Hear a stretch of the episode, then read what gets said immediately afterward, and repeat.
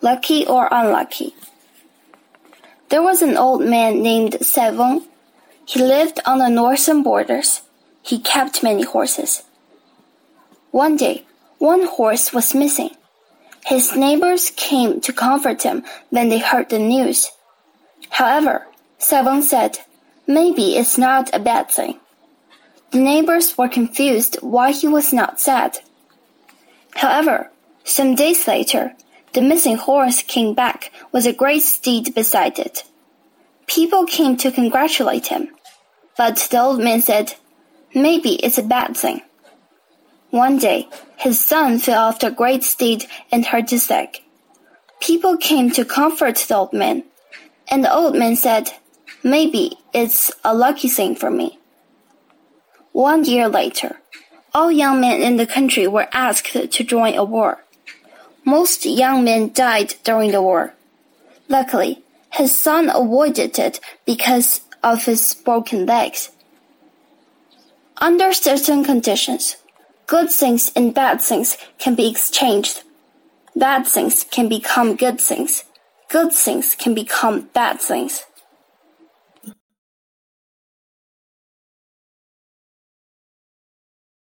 An amazing scene. The king of Chu had been a king for three years, but he never managed the state's affairs. A minister was worried, so he said to the king, I have a puzzle. Could you help me to solve it? The king said, What is it? The minister answered, There is a bird living in the South Mountains. It never sings or flies. Why? The king smiled.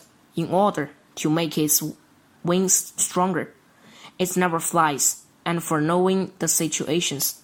It never sings, although it does not fly. It will fly straight into the sky afterwards, even if it doesn't sing. Its singing must be surprising once it does. Don't worry, I know what you mean. After half a year, the king of Chu managed the state's affairs.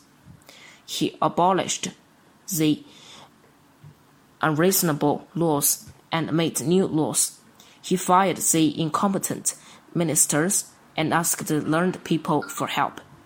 The state of Chu became better and better, and the king became a leader of all the countries.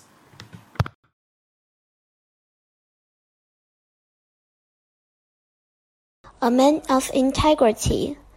One year there was a serious famine in the state of Qi. A rich man named Qian Ao set up a stall with lots of porridge, waiting for hungry people to have. After a while, a ravenous man in shabby clothes walked over powerlessly. When Qian Ao saw this, he shouted, Hey, come here, there is enough food for you. The man raised his head suddenly with his eyes wide and said angrily, I'm so hungry just because I don't want to take this kind of handout food. I don't need it at all. As soon as Qian Ao heard this, he realized that his attitude was bad and apologized to that man immediately. But eventually, the man starved to death because he was unwilling to take any porridge.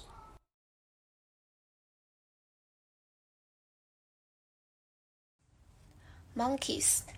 A man likes monkeys very much. He keeps a crowd of monkeys. These monkeys can understand the man's words. In order to keep these monkeys, the man spent almost all the money. So he says to the monkeys, If I give you three chestnuts in the morning and four in the afternoon, what do you say? All the monkeys don't agree with that. They jump and yell. The man says, How about giving you four in the morning and three in the afternoon? The monkeys are all happy.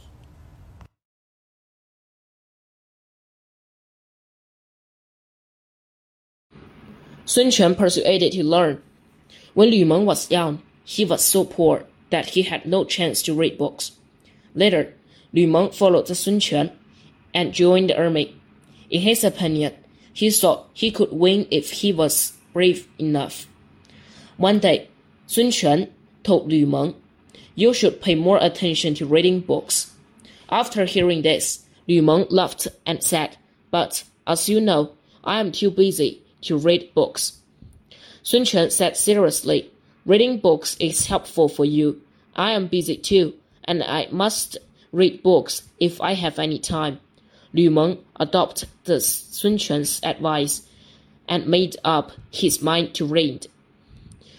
Once, Lu Su came over and discussed the issue with Lu Meng and was shocked by Lu Meng. Lu Su said, Now you are totally different and not the man before at all. Lu Meng laughed. Now you should look at me with new eyes.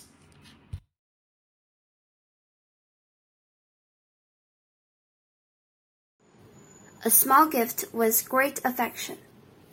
In old time, local officials must offer some tributes to the emperor each year.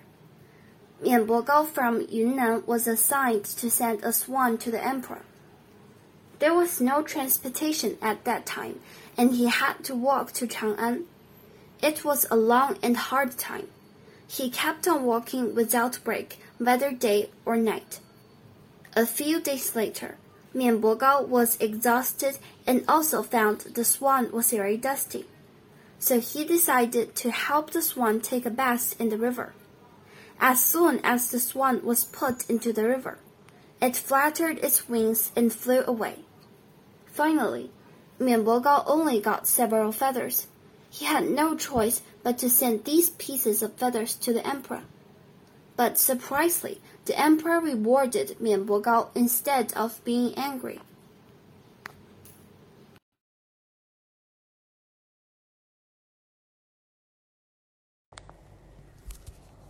In the spring and autumn period, the state of Zheng and the state of Xi were friendly to each other. One year, the state of Xi fell out with the state of Zheng because a trivial matter.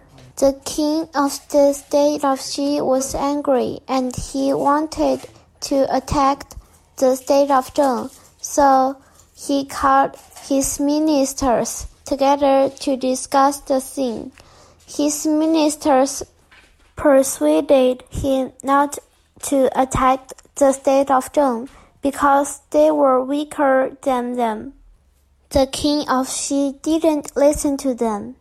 He ordered all the soldiers to attack the state of Zheng. As a result, all the soldiers were beaten to pieces.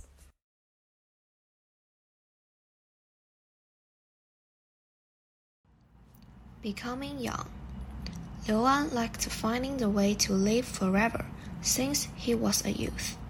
So he was asking around about the elixir of life.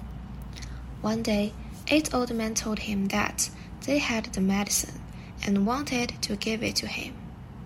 Liu An was so happy to hear that and invited them to his palace. But when he saw the eight old men, he was unhappy and said, You are such old men.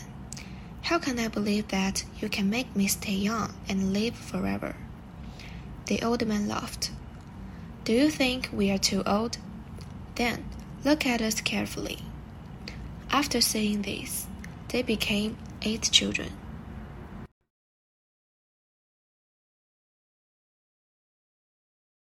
Ignore the danger behind us. Once, there was a king who was very arrogant. In his opinion, he was the best and his state was the strongest. So he was going to invade his neighboring state without listening to any advice. A young man wanted to dissuade the king, but he didn't dare. Then an idea occurred to him. He took the king into the garden. The young man pointed to a tree and said, my king, look at the tree.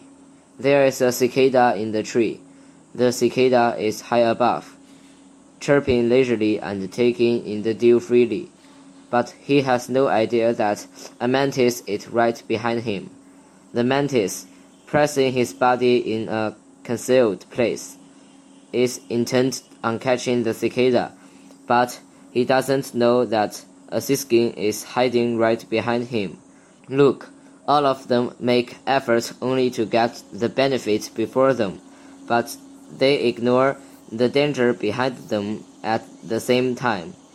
The king was suddenly enlightened after hearing this and gave up the plan to invade other states. When dealing with the problems, we should look before you leap.